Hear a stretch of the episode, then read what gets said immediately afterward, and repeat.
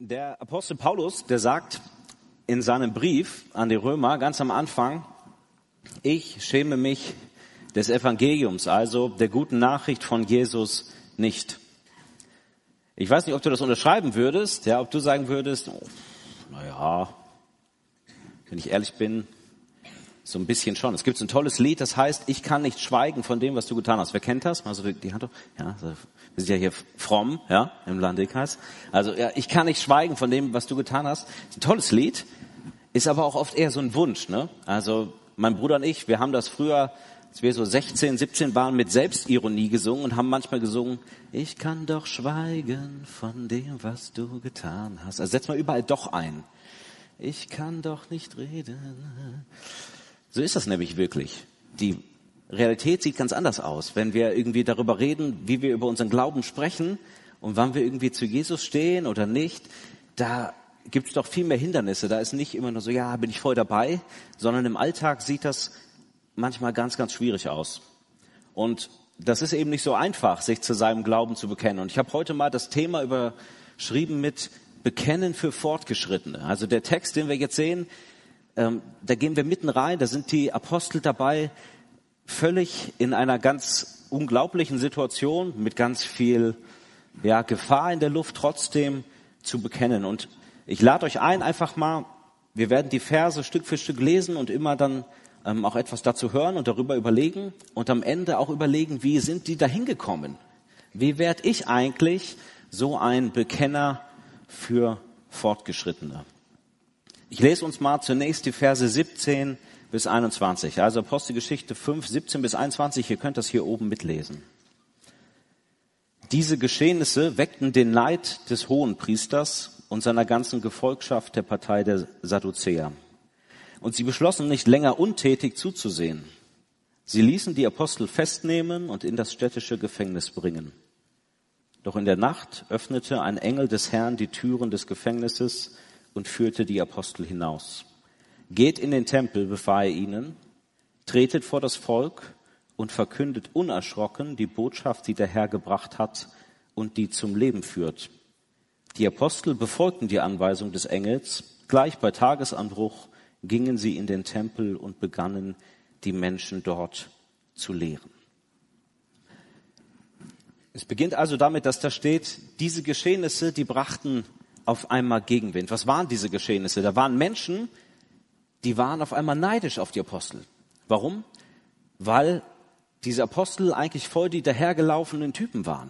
Das waren Fischer, das waren Handwerker, es waren keine ausgebildeten Theologen und denen sind auf einmal die Leute hinterhergelaufen. Da wurden Menschen gesund. Die wurden so zu Popstars in Jerusalem. Da, wo die waren, da waren die Leute auch. Die wollten die unbedingt hören. Und dabei hatten die Oberen denen das verboten, hatten gesagt, ihr sollt nicht mehr auftreten im Namen von Jesus. Du hattest das vorhin gesagt. Ihr sollt nicht mehr auftreten im Namen von Jesus. Unter Strafe verbiete ich euch, macht das nicht mehr. Seid nicht mehr Lehrer im Namen von Jesus. Denn es gab ein Problem. Der Hohe Rat, das waren nämlich die eigentlichen Lehrer. Ich weiß nicht, ob ihr das kennt. Bei mir war das so in der Schulzeit. Ich hatte manchmal so in der Klasse ja so den Tick. Irgendwann habe ich so gedacht, ich bin jetzt der Lehrer, ja? Wer kennt das auch? Noch nie gemacht? Ganz schlecht, ja? Das macht man nicht, ja? Das ist schlecht. Irgendwie in der Klasse, wo es eigentlich den Lehrer gibt und man denkt man selber, man spielt sich so als Lehrer auf, ja, das führt zu Problemen. Und so ist das hier ein bisschen auch. Äh, die anderen Lehrer, die sagen jetzt, das geht so nicht.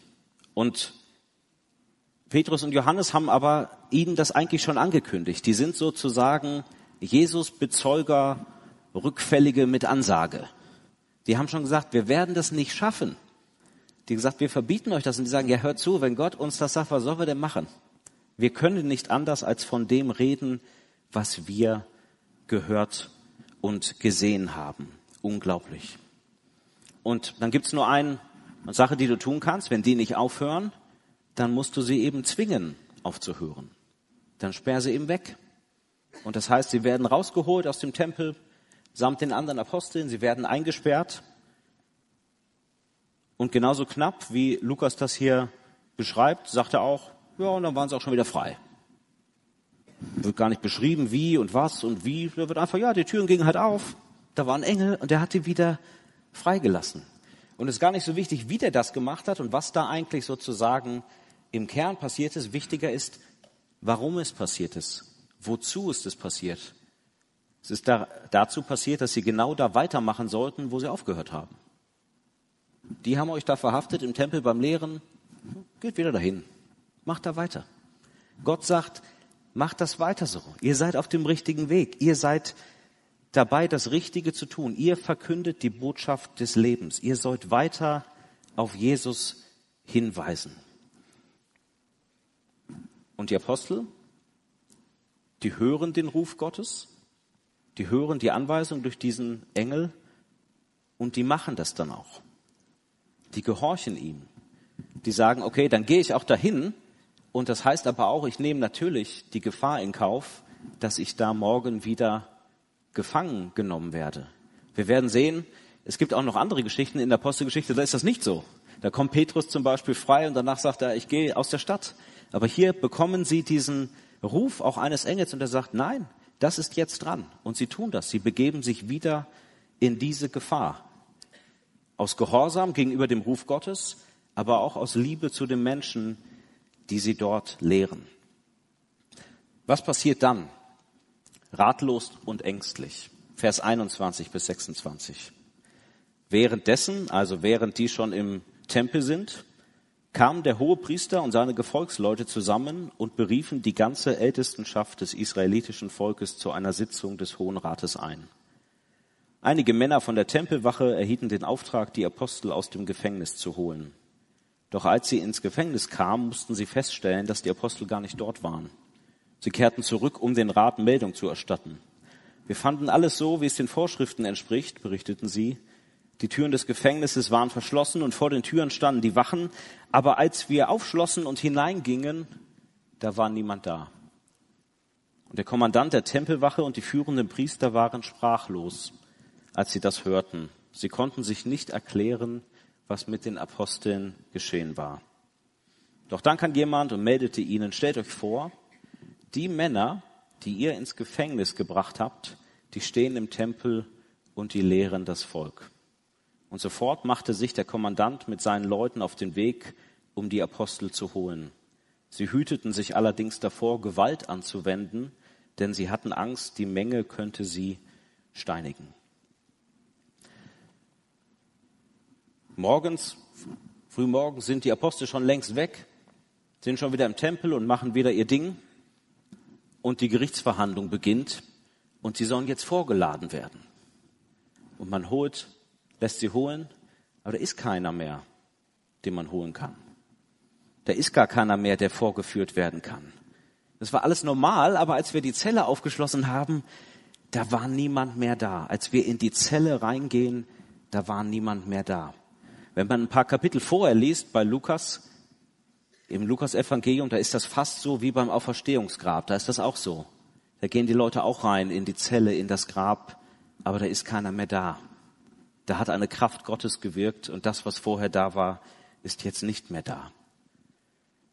Und das Krasse ist, sie können sich überhaupt keinen Reim daraus machen. Die, die eigentlich die Lehrer des Volkes sind, das ist hier auch so eine Gegenüberstellung. Die, die eigentlich das Volk lehren sollten, die es wissen müssten, die den Mund auftun müssten, um die Menschen zu lehren, die sind sprachlos. Ein Markus Wesch Gedächtniswortspiel, ja. Der Hohe Rat ist ratlos. Ja, danke. Und das Krasse ist, sie kommen nicht auf die Idee oder sprechen es zumindest nicht aus, dass hier Gott seine Finger im Spiel hat. Schon komisch, oder? Die, die es eigentlich wissen müssten, die, die die ganze Israelitenschar führen sollten geistlich, die kommen nicht auf die Idee, mal zu sagen, ist schon komisch. Ist schon irgendwie ein Wunder. Aber in dieses Schweigen hinein, keiner traut sich das auszusprechen, kommt ein Typ und sagt, nee, die sind da. Die sind wieder im Tempel und die lehren. Und dann lassen sie sie holen. Und hier steht dieses Mal ohne Gewalt. Vers 17 steht, sie legten die Hand auf sie, auf gut Deutsch komm mit oder ich prüge dich. Und diesmal steht hier, sie nehmen sie mit, aber ohne Gewalt. Und wisst ihr, was das heißt? Das heißt nicht nur, dass die Apostel freiwillig wieder in den Tempel gegangen sind, wo die Gefahr besteht, dass sie verhaftet werden, sondern das heißt auch noch, dass sie freiwillig mitkommen zu ihrer eigenen Gerichtsverhandlung. Ohne Gewalt. Die wurden nicht gezwungen. Denkt mal da an Jesus. Der sagt das auch, als die Leute zu ihm kommen. Der sagt, ich war doch den ganzen Tag im Tempel. Jetzt kommt ihr hier mit Soldaten. Ich wäre auch so mit euch gekommen. Sie machen das auf einmal wie ihr Herr, wie Jesus. Die gehen freiwillig mit, obwohl sie angeklagt werden. Und das ist eine völlig verkehrte Welt. In der Kraft Gottes, im Mut Gottes stehen da einfache Fischer, Handwerker und haben keine Angst. Aber die Soldaten, die eigentlich die Macht haben, die die Macht haben, diese Menschen töten zu lassen, die haben Angst. Die sind es hier, die Angst haben. Und zwar, weil die Apostel auch angesehen sind beim Volk. Könnt ihr euch das vorstellen? Die Apostel, die reden vom Glauben, bisschen fromm gesagt, die evangelisieren. Und wenn die jemand hindert beim Evangelisieren, dann haben die Angst, dass man gesteinigt wird von den Leuten, weil die so gerne zuhören wollen. Was passiert denn, wenn es den Satt nicht mehr gibt? Was, würdest du, was würde passieren, wenn man deine Gemeinde dicht machen würde? wenn dein Schüler Bibelkreis an deiner Schule nicht mehr da würde, wenn die Geheimpolizei käme und würde die ganzen Christen mitnehmen, wäre das dann so wie hier, dass die Leute Angst haben müssten, dass die Leute handgreiflich werden, dass die Christen weg sind? Und hier merkt ihr, anscheinend haben die Apostel so das Evangelium verkündigt, das war so wichtig für die Menschen, die sie gehört haben, dass sie gesagt haben, wir brauchen diese Botschaft so dringend. Die haben total die Lebenswelt der Menschen getroffen. Das war für, ihn, für sie ein Herzensanliegen. Und das wäre, glaube ich, gut manchmal, wenn wir mit unseren Gemeinden wieder dahin kommen würden, wenn wir mit Menschen sprechen und unsere Gemeindearbeit so gestalten, dass sie wirklich wichtig ist für die Menschen, dass sie sie wirklich trifft. Würde ich mir wünschen, ja, wenn meine Gemeinde in Frankfurt jetzt oder auch hier die Gemeinde Dimburg, wenn die weg ist, wenn der Satt weg ist, dass Leute sagen, nein, Lass den hier. Warum? Hier sind Worte des Lebens. Hier finde ich etwas, was ich sonst nicht finde. Hier ist Lebenshilfe. Hier ist, kommt etwas in mein Leben, was mich verändern kann, was nicht mich gleich lässt. Gehorsam und bezeugend. Wir lesen die letzten Verse, 27 bis 33. Die Apostel wurden in den Sitzungssaal geführt, wo sich der Hohepriester vor versammelten Rat zur Rede stellte. Haben wir euch nicht strengstens verboten, jemals wieder unter Berufung auf diesen Namen zu lehren, sagte er. Und was macht ihr? Ganz Jerusalem ist inzwischen von eurer Lehre erfüllt. Ihr wollt uns wohl für den Tod dieses Menschen verantwortlich machen. Petrus und die anderen Apostel erwiderten, Gott muss man mehr gehorchen als den Menschen. Der Gott unserer Väter hat Jesus von den Toten auferweckt, den Jesus, den ihr umgebracht habt indem er ihn ans Kreuz habt schlagen lassen. Gott hat ihn erhöht und ihm den Ehrenplatz zu seiner rechten Seite gegeben. Er hat ihn zum Herrscher und Retter gemacht, um Israel zur Umkehr zu führen und die Sünden des Volkes zu vergeben. Wir sind Zeugen für das alles, wir und der Heilige Geist, den Gott denen gibt, die ihm gehorchen. Und bei diesen Worten packten die Zuhörer ein unbändiger Zorn und sie hätten die Apostel am liebsten auf der Stelle getötet. Ich habe eben gerade schon zu Markus gesagt, das ist ein, äh, so ein kleiner Cliffhanger, ja, um aus der Apostelgeschichte auszusteigen. Ja. Keine Angst, die Apostelgeschichte ist hier noch nicht vorbei. Ja. Also die Apostel werden nicht getötet. Da kommt noch mehr, das könnt ihr zu Hause mal nachlesen, aber wir machen hier mal den Break. Die Apostel bekennen hier und machen auch eine Erfahrung, die manchmal zum Christsein dazugehört, dazu später mehr, nämlich dass das Zeugnis, was man gibt, nicht immer die gewünschte Reaktion beim anderen hervorruft. Fangen wir mal ganz am Anfang an. Stell dich nochmal vor, da sind die Leute, die will ich verhören. Die sind dann, warum auch immer, ja, jetzt nicht mehr in der Zelle. Sagt immer, die sind da hinten, dann hole ich die. Und dann habe ich die jetzt vor mir. Was könnte ich fragen? Was könnte ich denn fragen, wenn die vor mir sind? äh, gibt es irgendwie eine Sicherheitslücke bei uns? Äh, wie genau seid ihr rausgekommen aus diesem Gefängnis? Äh, wie kommt das, dass ihr irgendwie nicht mehr da wart, als wir euch gesucht haben? Ich könnte irgendwie versuchen zu ergründen, was da eigentlich passiert ist. Und das Krasse ist, das machen die nicht. Und ich habe eine Theorie, warum die das nicht machen. Die machen das, weil sie nicht wahrhaben wollen am Ende, dass es Gott gewesen ist. Weil die hohen Priester nicht nachforschen wollen, dass es am Ende Gott gewesen ist, der die Apostel aus dem Gefängnis geholt hat. Die fragen gar nicht nach. Die wollen gar nicht so genau wissen, was da war. Und vielleicht bist du hier und du bist, ähm, ja, bezeichnest dich selbst nicht als Christ.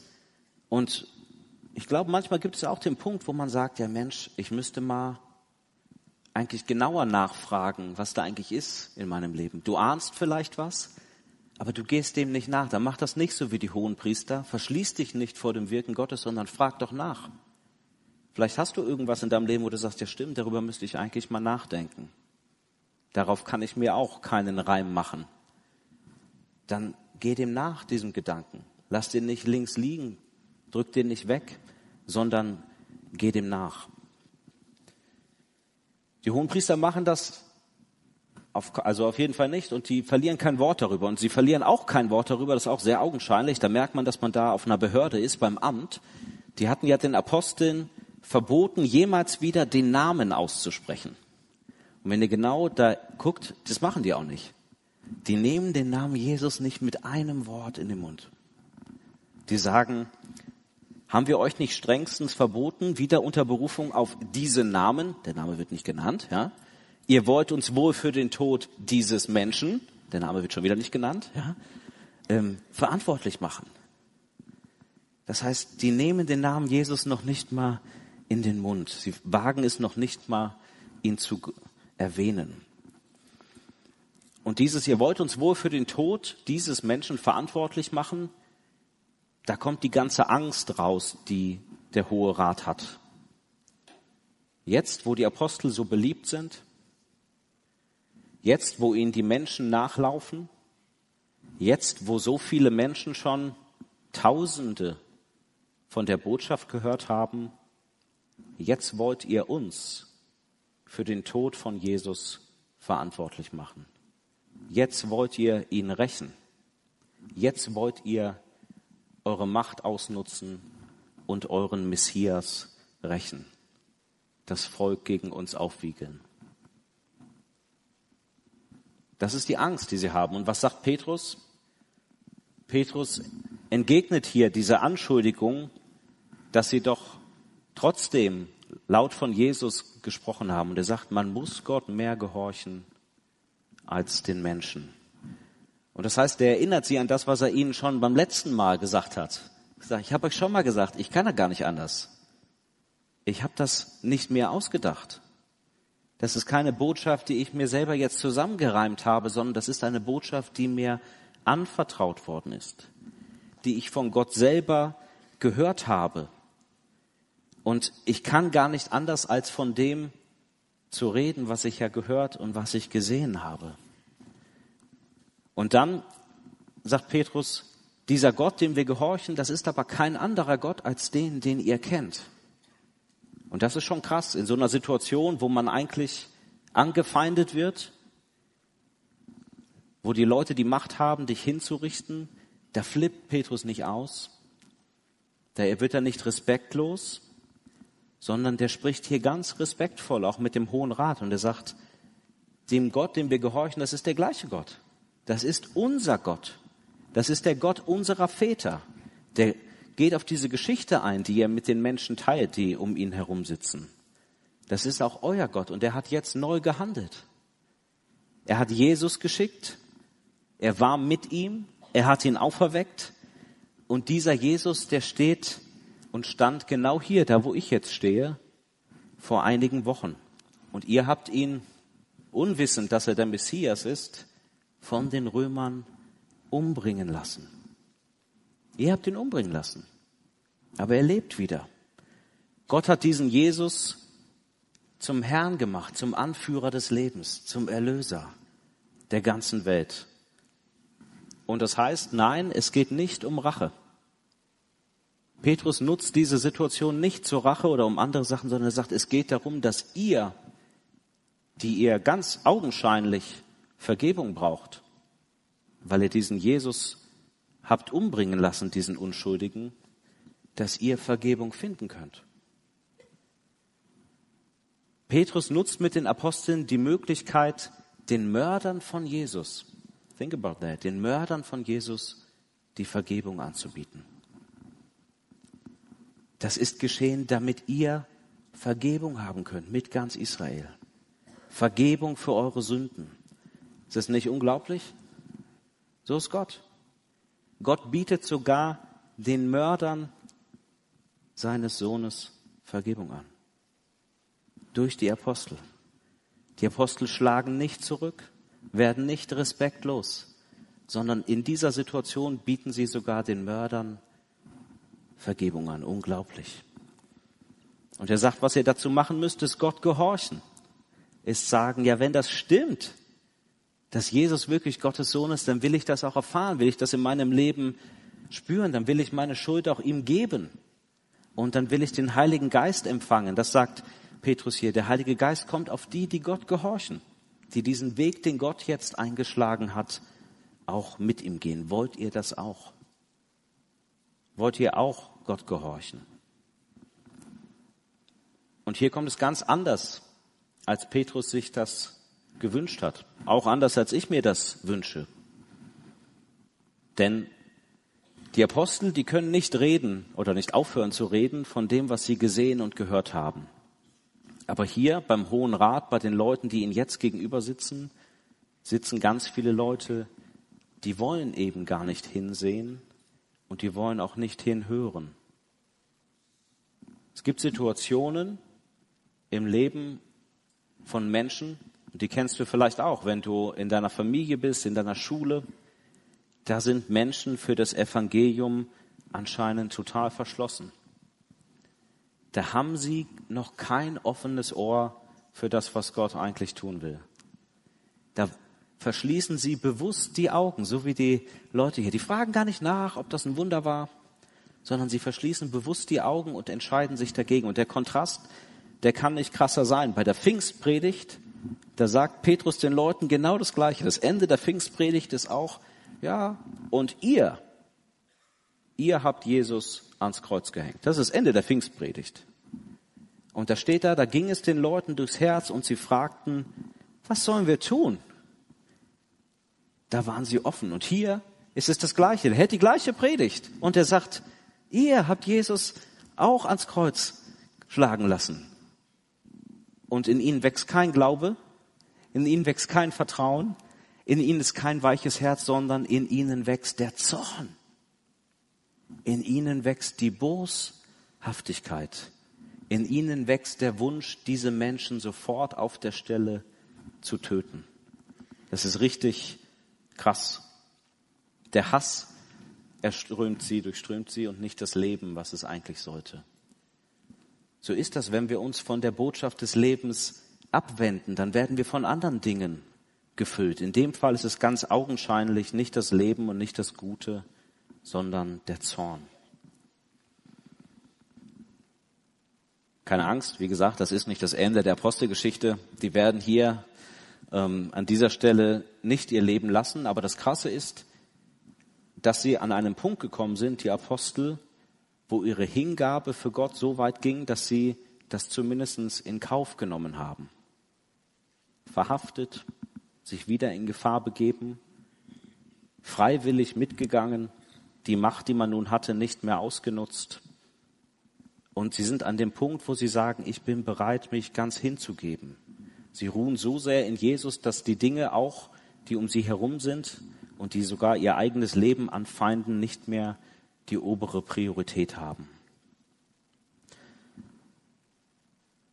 Bekennen für Fortgeschrittene. Die Apostel sind ganz hingegeben. Sie gehen freiwillig mit. Sie bleiben den Ruf Gottes treu. Sie nehmen mutig kein Blatt vor den Mund, sondern sagen ganz eindeutig auch das Evangelium. Sagen, Jesus ist gestorben. Die sprechen auch Schuld an im Leben von, von diesen Menschen. Ja, ja, ihr wart dabei. Erinnert euch mal, ist noch nicht so lang her, ein paar Wochen. Der stand schon mal hier. Ihr kennt den. Und Sie sagen auch sogar der Elite eines Landes, dass sie Jesus brauchen. Also ganz mutige Menschen. Und wir können auch von ihnen lernen, wie sie das tun. Heute müssen wir ganz anders äh, von Jesus zum Beispiel sprechen. Das ist nicht so wie damals. Die fangen an und sagen mit, ja, man muss halt Gott mehr gehorchen als den Menschen. Und unser Gott, ja, fangen an mit unser Gott. Das ist heute ziemlich schwer, ja. Weil die Leute bei dir in der Schule sagen, ja, ja, lass uns erstmal darüber reden, ob es Gott überhaupt gibt. Und dann der Gott, an den wir glauben, ob das wirklich unser Gott ist und äh, ob dann unser Gott auch wirklich der Gott der Bibel ist und so weiter. Das heißt, heute wir haben viel mehr Fragen als damals. Wir können nicht genau auf die gleiche Art und Weise immer das Evangelium weitersagen, sondern wir müssen das neu lernen, in unserer Zeit zu kommunizieren, mit den Leuten ähm, auch Antworten zu finden, die die Leute von heute, die deine Freunde auch verstehen. Aber was wir lernen können hier ist zu sehen, dass es respektvoll und anknüpfend passiert. Respektvoll und anknüpfend. Also das Evangelium klar zu sagen, klar die gute Botschaft zu sagen, ist nicht ähm, gleichzusetzen mit, sag ich mal, ein christlicher Elefant im Porzellanladen zu sein. Das meinen so, also manchmal gibt es so Leute, ja. Also in Frankfurt ist das so, wir haben da so einen, der steht auf der Zeil immer auf so einer Kiste, ja, und der brüllt die Leute immer an. Du gehst verloren, ja. Und der wundert sich, warum irgendwie keiner zuhört. Ich weiß nicht. Ich habe eine These. Warum? Weil die Art und Weise, wie er von Jesus spricht, nicht der Botschaft entspricht, die er von Jesus zu verkündigen hat. Wenn die Botschaft ist, dass Gott diese Welt liebt, wenn die Botschaft ist, dass Gott sich uns zugewandt hat, dann sollte das auch in der Art und Weise, wie wir vom Evangelium reden, rüberkommen. Das heißt nicht, dass man Menschen nicht auch sagen kann, dass Dinge in ihrem Leben nicht in Ordnung sind. Dass Dinge, Leute etwas verloren haben in ihrem Leben und nicht auf dem richtigen Weg sind. Das müssen wir tun. Aber die Frage ist, wie? Und das Evangelium sagte uns, respektvoll. Respekt und liebevoll. Und so machen das hier die Apostel auch. Sie machen das respekt und liebevoll und sie machen das anknüpfend. Was heißt, was heißt anknüpfend? Die reden am Anfang auch von dem, was sie mit den Gegenüber teilen. In dem Fall die gemeinsame Geschichte. Ist doch auch euer Gott. Das ist unser Gott, der Gott unserer Väter, der hier gehandelt hat. Wir verkünden euch nicht was ganz Neues, sondern etwas, was ihr auch schon ein bisschen kennt. Und wenn ihr dann weitergehen werdet in der Apostelgeschichte, lest zum Beispiel mal Apostelgeschichte 17.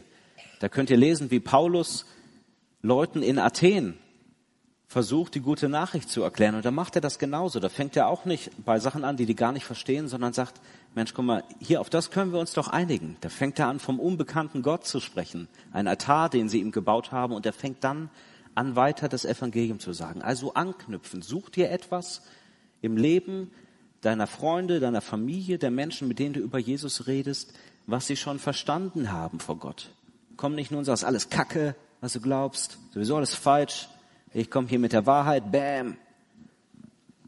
Sondern überleg mal, wo steht denn der andere? Was braucht er denn, um den nächsten Schritt auf Jesus auch hinzugehen? Und wo kann ich anknüpfen bei dem, was er denn schon glaubt? Bekennen für Fortgeschrittene. Ich habe ein Gefühl gehabt bei der Vorbereitung der Predigt, denke, also cool, ne? Apostel und alle so heilig und die bekennen Jesus und ich habe das Gefühl, das ist wie so ein biblisches Traumbild. Also das ist schon stark, aber das hat manchmal mit unserem Leben, manchmal, gut klar, ich bin Pastor, Markus auch und so, mit unserem schon ein bisschen mehr, ja, aber so mit dem normalen Leben so montags morgens, ja, um sieben, hat das irgendwie so echt wenig zu tun. Ne? Und da, da fühlt man, mir geht das zumindest so, ich fühle da so den krassen Unterschied. Ich weiß nicht, ob ihr den, ich will euch mal den, den Unterschied klar machen. Also, die Apostel, die sind eher so in your face Licht. Ja? So diese äh, voll in die Fresse, bam, Christ, ja?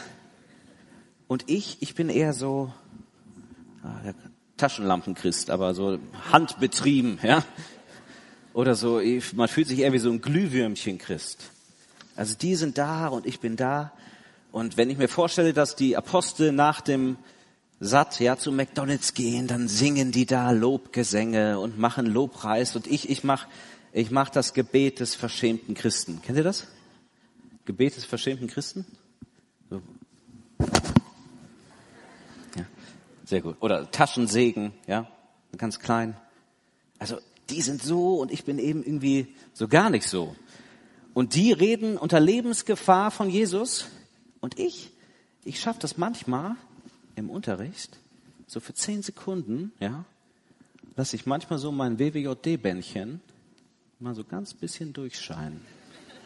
Versteht ihr das? Das ist diese, das ist der krasse Unterschied. Und das muss man wahrnehmen. So ist es. Man muss sich auch nichts vormachen, muss sagen, ja, ich bin meilenweit davon entfernt. Ich gehe morgen nicht irgendwie hier zum Bürgermeister und mache da irgendwelche Sachen, sondern das Gefühl ist gut. Nimm das mal wahr, wo du sagst, boah, was geht denn ab? Wie haben die das geschafft, zu solchen Bekennern zu werden? Vielleicht wäre unsere Geschichte ganz anders verlaufen. Wir wären auch verhaftet worden. Einmal hätten wir es schon noch gewagt zu bekennen. Und dann hätten die uns ins Gefängnis gebracht. Und dann wäre auch der Engel gekommen. Und dann wären wir nicht direkt in den Tempel, da wollten wir schon noch hin, sondern wir haben uns erstmal hingelegt. Und dann wachen wir auf, Montagmorgen, 6.30 Uhr. Und dann, ah, war das ein Traum? Boah, Herr, ich spüre dich gar nicht mehr. Ist ja auch montags morgens um halb sieben, ja ich spüre dich gar nicht mehr. Ich glaube, ob das wirklich Gott war, habe ich mir das vielleicht eingebildet. Also ich gehe jetzt auf keinen Fall nochmal in den Tempel, glaube ich. ich. Dann versiegert das alles. Ich finde, das ist manchmal näher an unserer Lebensrealität. Und deswegen will ich mit euch drüber nachdenken, wie sind denn die Apostel zu diesen Bekennern für Fortgeschrittene geworden? Ich habe das mal überschrieben mit verwandelt und begeistert. Und es hilft nämlich total, Lukas hat ja seine Apostelgeschichte so als zwei Bänder aufgebaut. Ja, Band 1, Lukas Evangelium, Band 2, Apostelgeschichte. Und das sind ja die gleichen Protagonisten, die gleichen Helden. Und das ist ganz gut, nochmal in Band 1 zu gucken, weil das macht ziemlich frei. Ich werde euch das mal zeigen. Das macht ziemlich frei zu merken, die Menschen, die hier so etwas machen, das sind auch nur ganz normale Menschen. Und man kann sich sogar fragen, Alter, sind das die gleichen Menschen? Ich werde euch sagen, warum. Sind das wirklich noch die gleichen Menschen, die vor ein paar Wochen mit Jesus durch das Land gezogen sind, die jetzt da vor dem Hohen Rat stehen? Die Frage kommt nämlich unweigerlich auf. Warum? Weil das die totalen Anti-Bekenner sind. Die, die da jetzt stehen vor dem Hohen Rat, das waren in Band 1 wirklich die totalen Anti-Bekenner. Und das ist nicht zehn Jahre her, dass die Anti-Bekenner waren, sondern acht Wochen. Acht Wochen acht Wochen her, dass Folgendes passiert ist. Jeder der zwölf Apostel, notier mal, jeder, ja, ist weggelaufen, als es darum ging, sich zu Jesus zu bekennen, als er verhaftet wurde. Die waren alle weg. Am Ende steht noch da ja, als dann Jesus gekreuzigt wurde, da standen die in einiger Entfernung vom Kreuz. Da, wo die anderen auch standen. Nicht so nah, könnte man ja denken, die hätten noch was miteinander zu tun gehabt. Schön weit weg. Die Apostel waren Anti-Bekenner.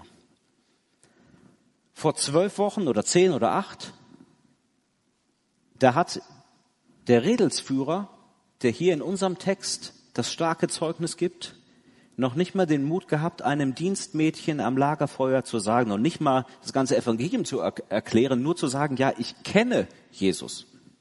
Ich kenne ihn. Also noch nicht mal, ist er Gottes Sohn oder sonst was. Nee, ich kenne den. Der hat nicht den Mut gehabt und nicht einmal, nicht zweimal, dreimal hat er nicht den Mut gehabt zu sagen, ich bekenne mich zu Jesus. Der war feige ohne Ende. Und jetzt wird's noch krasser. Vor zwölf Wochen noch, da waren die Jünger bereit, sich einer Verhaftung mit Gewalt zu widersetzen. Ich musste fast lachen, als ich das gelesen habe. Also lest das nochmal durch. Lukas 22, 49 steht, also Jesus wird verhaftet.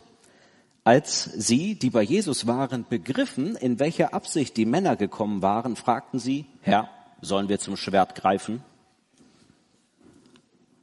Jesus hat gar keine Zeit zu antworten. Und einer von ihnen ging auch schon los auf den Diener des hohen Priesters und schlug ihm das rechte Ohr ab. Man, der kann froh sein, dass die so schlecht, waren ja Handwerker, ja, waren zum Glück keine Krieger, sonst wäre das bestimmt schlechter für den ausgegangen, ja. Versteht ihr das? Das waren sogar gewaltbereite Leute. Herr, sollen wir zum Schwert greifen? Ist alles bereit? Ich habe doch eins. Komm, zack. Wir lassen uns das nicht bieten, Verfolgung und sonst was. Wir lassen uns nicht bieten, dass jemand dich nicht als Messias anerkennt. Wir regeln das mit Waffengewalt. Und könnt ihr euch das jetzt vorstellen? Da liegen ungefähr zehn Wochen dazwischen.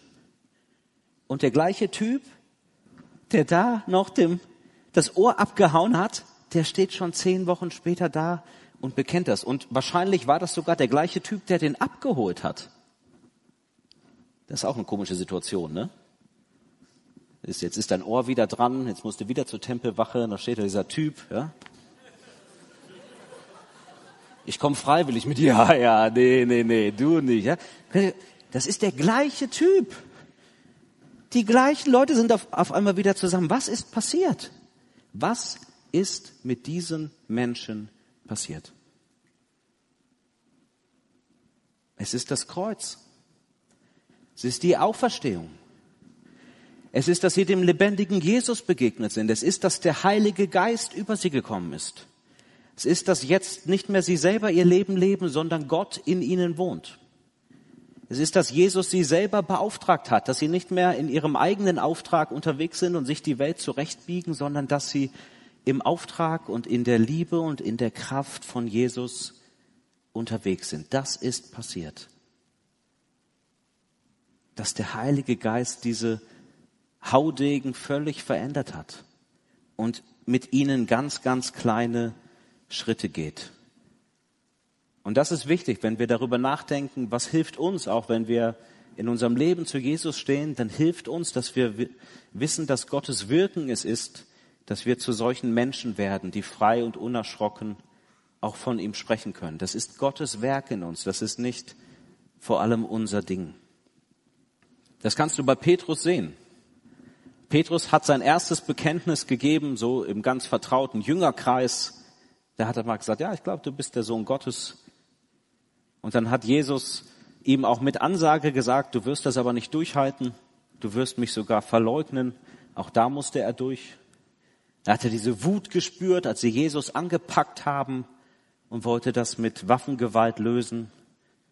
Da hatte er Angst und hat sich wie die anderen Apostel eingeschlossen, bevor der Heilige Geist kam. Und dann wurde er immer mehr fähig aus Gott heraus zu sprechen. Und guck mal, wie liebevoll Gott hier ist. Gott schenkt den Aposteln auch erst diese Erfahrung, dass die Botschaft angenommen wird. Dass sie erkennen, ja, da bewegt sich was. Und dann mutet Gott ihnen hier auch die andere Erfahrung zu. Die Erfahrung, dass sie Gegenwind erhalten. Beides gehört auch mit dazu zum Christsein. Aber guck mal, wie liebevoll Gott hier Schritt für Schritt mit seinen Aposteln gilt und sie zu diesen Bekennern für Fortgeschrittene macht. Und ich lade dich ein, dass du heute, wenn wir jetzt gleich singen, dich auch dieser Kraft Gottes hingibst. Zu sagen, ja, wenn das dein Wunsch ist, ich will so ein Bekenner werden, dann versuch das nicht aus eigener Kraft, sondern sag, Herr, dann nimm doch Gestalt in mir. Veränder mich doch mehr zu diesem Menschen mach mich doch zu so einem Menschen und gib mir den kleinen Schritt, den ich gehen kann. Das sind nicht immer die großen Sachen. Manchmal ist es einmal ganz treu zu Jesus zu stehen, sich mal durchzuringen und es irgendwie zu machen. Und dann zu erkennen, dass Gott das nimmt und dass Gott das weiterführt. Und dann verspreche ich euch, dann werden sich in eurem Leben auch Dinge ändern. Dann werdet ihr Situationen erleben, in denen ihr auch ein Zeugnis sein könnt für Jesus. Weil all das, was die Apostel hier erleben, ist letztendlich eine Gebetserhörung. In Apostelgeschichte 4, 29, da steht, dass die Apostel darum gebetet haben, frei und unerschrocken für ganz Israel ein Zeugnis zu sein. Und Gott hat ihnen das gewährt. Gott hat ihnen diese Möglichkeit gegeben. Gott hat ihnen diese Tür geöffnet und sie konnten dann auch durchgehen. Und deswegen ist meine Bitte an dich und meine Botschaft an dich, wenn du sagst, ja, ich will das. Ich will auch, da wo ich das kann, ganz treu zu Jesus stehen, mich zu ihm bekennen, dann gib dich Jesus ganz hin. Sag, okay, dann darfst du auch mich so verändern, dass ich das schaffe. Dann bete um diese Gelegenheiten, auch von ihm zu sprechen. Und dann wird er dir die Kraft geben für die kleinen Schritte, die du brauchst, um am Ende jemand zu werden, der wirklich ein Bekenner ist für Fortgeschrittene. Wir stehen auf und ich bete für euch.